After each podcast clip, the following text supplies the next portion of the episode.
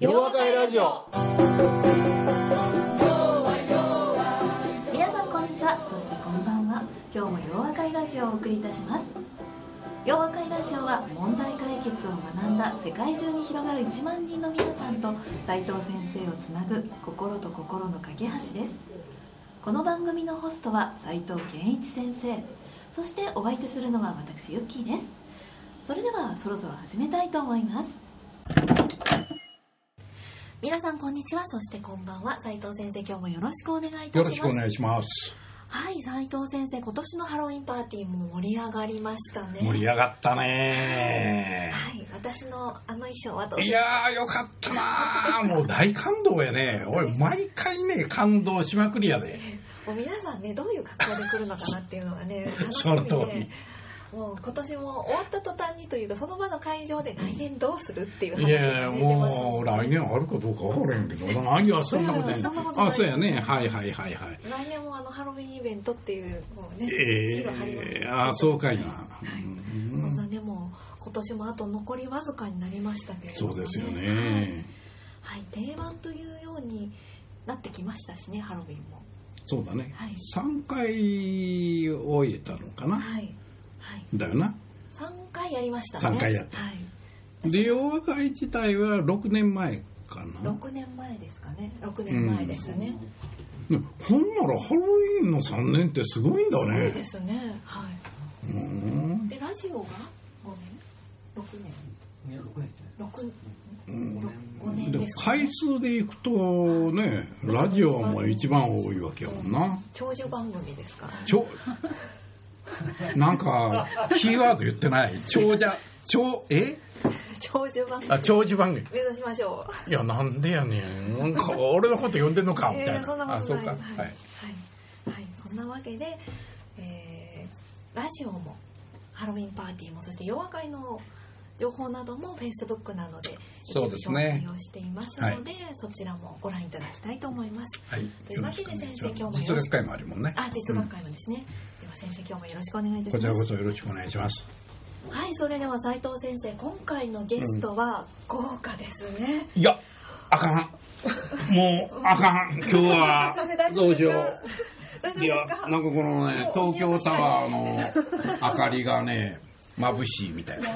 向こう眩しいこっち見ても眩しいみたいな。東京タワーの光なんかもう目目じゃない。にならないぐらいも眩しいですね。僕もそう思います。はい、はい眩しい、きらきらかな美女三人が来てくださいました。ありがとうございまはす、もうねどうしよう思って。この辺ね。こんなこと起こったことないよ今まで。いや、ありますよ。あるの？ありますよ。あ美女が来てくださったことは何回かありますけれども。いや美女3人はないから。ね。そういう意味うん、そういうあなたそんな失礼なこと言うてどうすんねんや。いやいやもちろん僕はそういう意味で言うてるから。三人は初当たりですよ。ね。前。そりゃそうや。3人はねもう前代未聞だね。もうお花畑のようですね。いやほんとほんと。はい。その通りよ。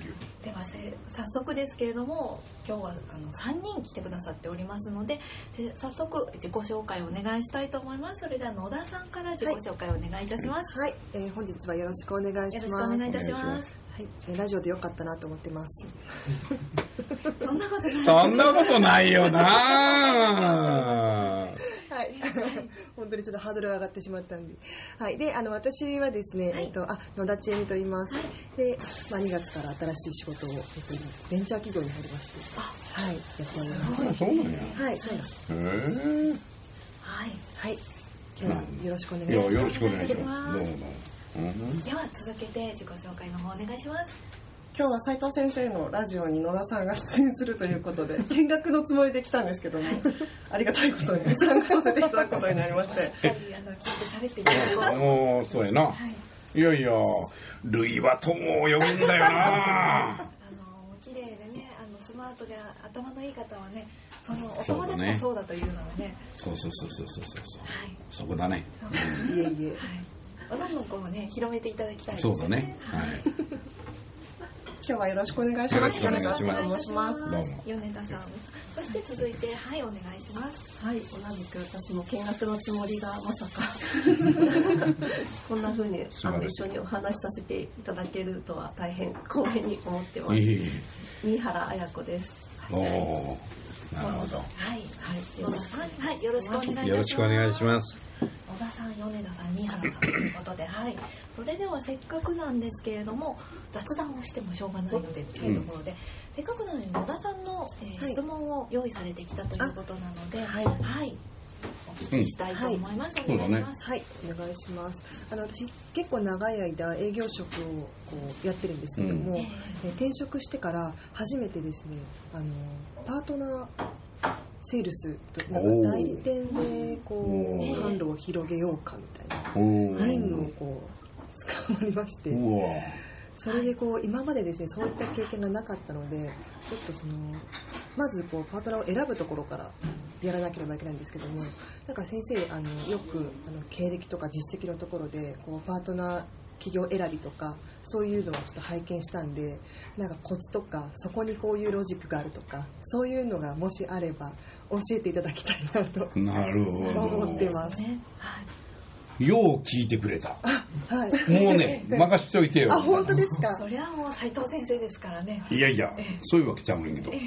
じゃあね、俺それものすごく好きなテーマでね。そうなんですというのは今多くの会社がパートナー企業まあもともと代理店言ってたわけやん、はいで一応カッコつけてパートナーって呼ぼうかみたいな、ねあのそうそういやじゃあねそれがまさにパートナーということが意味するようにねあの昔はその代理店っていうのはあのやっぱり上から目線的にねさあうちのものを売ってくれるかみたいな、ね、売らしたるでみたいな、はい。はいそういうところがこうあったのが、はい。やっぱり形はそれであってはあかんよねっていうことでねパートナーっていう呼び方してるんだけども、まあ、対等であるっていうことやねんけど、現実はねやっぱりあかんな。あそううなんです。ん、多くの会社っていうのはあのパートナー企業というのをこういっぱいたくさん増やせればうあの売り上げが上がるんじゃないかって考えてそれでいろんなところとこう付き合おうとするのね。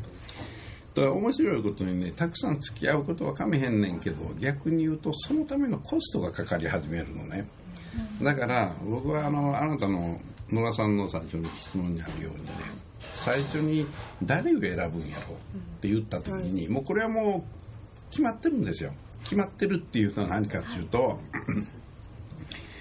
大きな会社とか有名な会社っていうのは別にあんまり気にする必要がなくてねはい。やっぱり売る力があるかどうかじゃないですか。そうですね。ねはい。で売る力っていうのは普通あの多くの会社はどういうふうにそのパートナーさんを判断するかっていうとねあの例えば会社規模が大きいよねとかね、はい。まあ名前が知られてるよねっていうことになるとそこと付き合いたくなるわけ。はい。ね、でそこでこう講座をこう開かしてもらって、まあそれだけ力あれば売ってくれるやろうと思うんやけどすごく重要なこと何かっていうとねあのこれは僕がいつもあの生徒さんに言ってんねんけども売り上げを上げようと思うとね、お客さん喜ばせん限り売り上げ上がらんやんかっていう言い方してるじゃん。ということは、パートナーさんとの付き合いで最も重要なことはパートナーさんの売り上げを上げる方法をね提示できるかどうかになるね。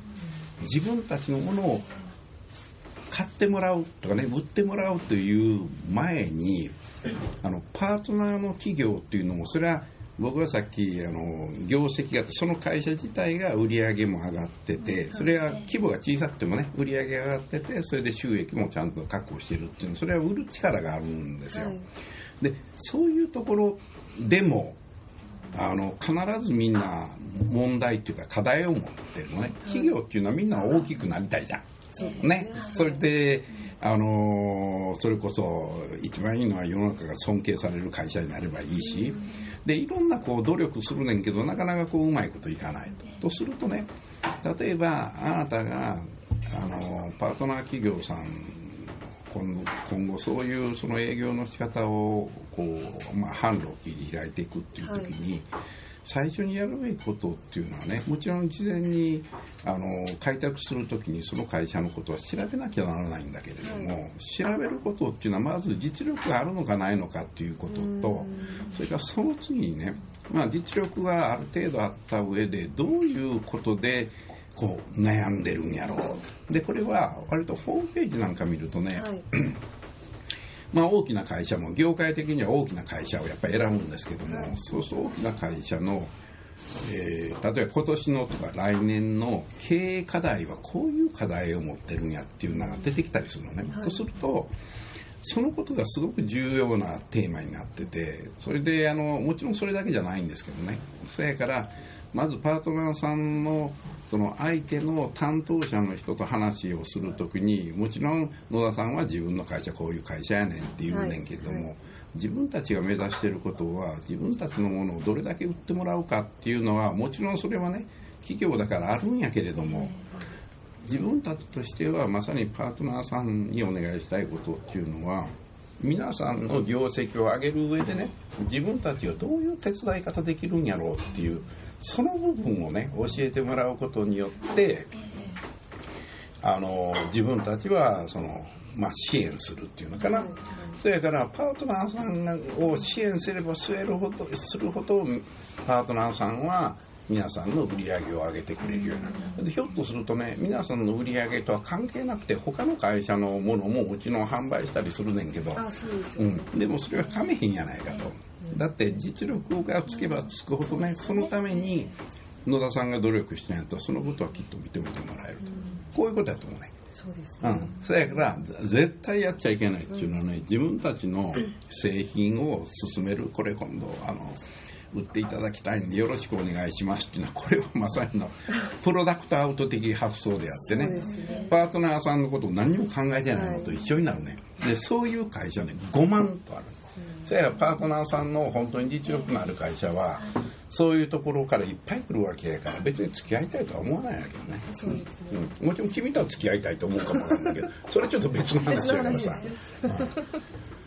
と思うねん、そやからなもう基本はいつもあのお客さんを喜ばせたら必ず結果がついてくるっていうことがねこれはもう自分の原理原則にしとかないとあかんってことだな、で僕はいつも言うねんけどね、あ営業の人によって「いや先生それはそうなんですけど数字がありますんで」って言うとねそれがあかんねんやん。かね、そういうふうにして結局あの努力するということをこう怠る。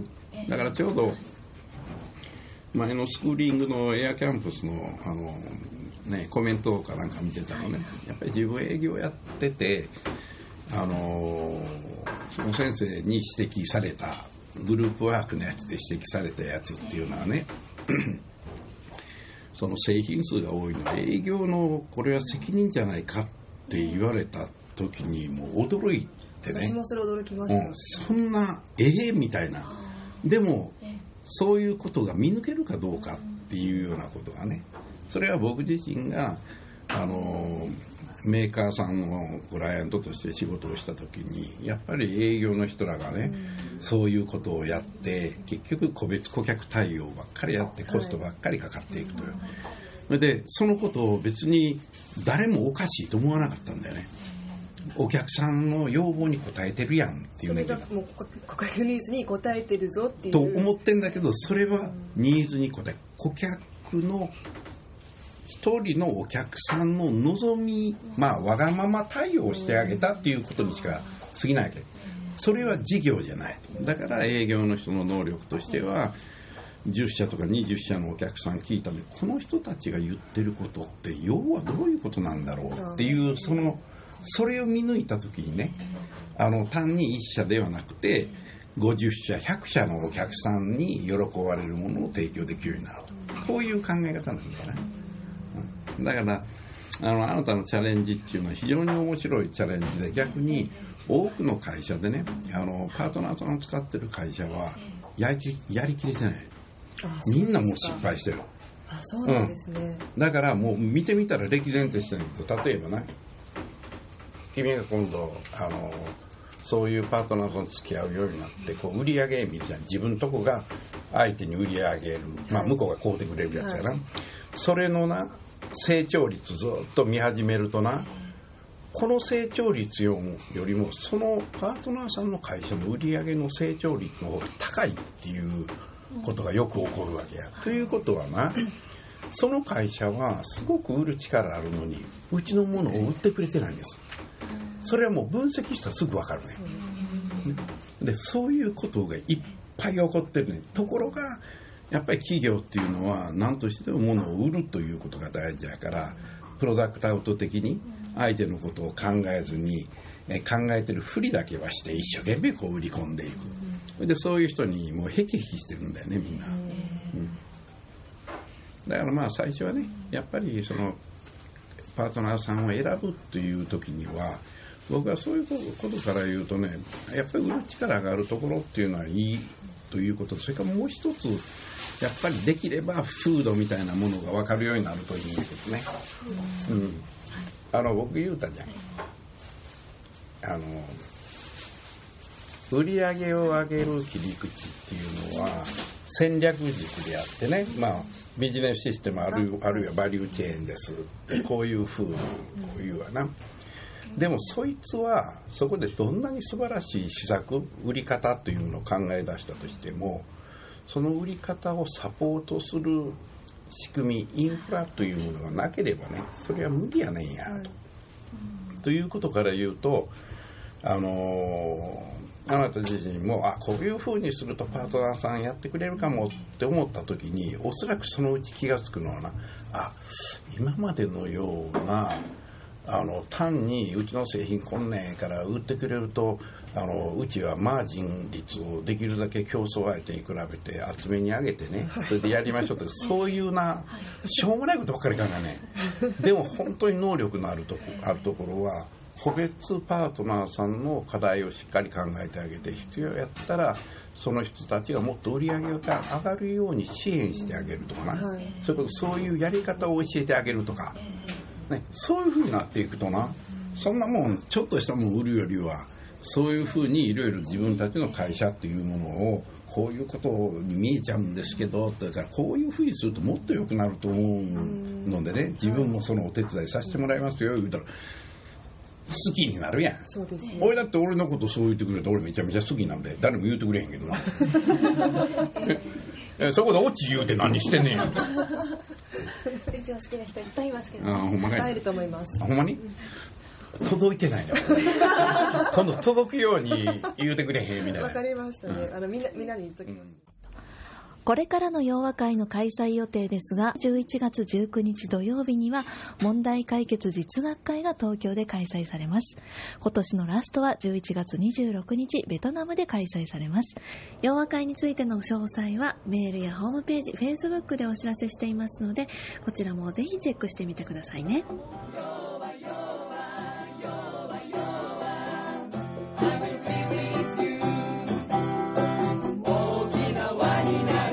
洋和会ラジオ。それでは皆さんまた次回お耳にかかりましょう。お相手は斉藤圭一先生と私ユッキーでした。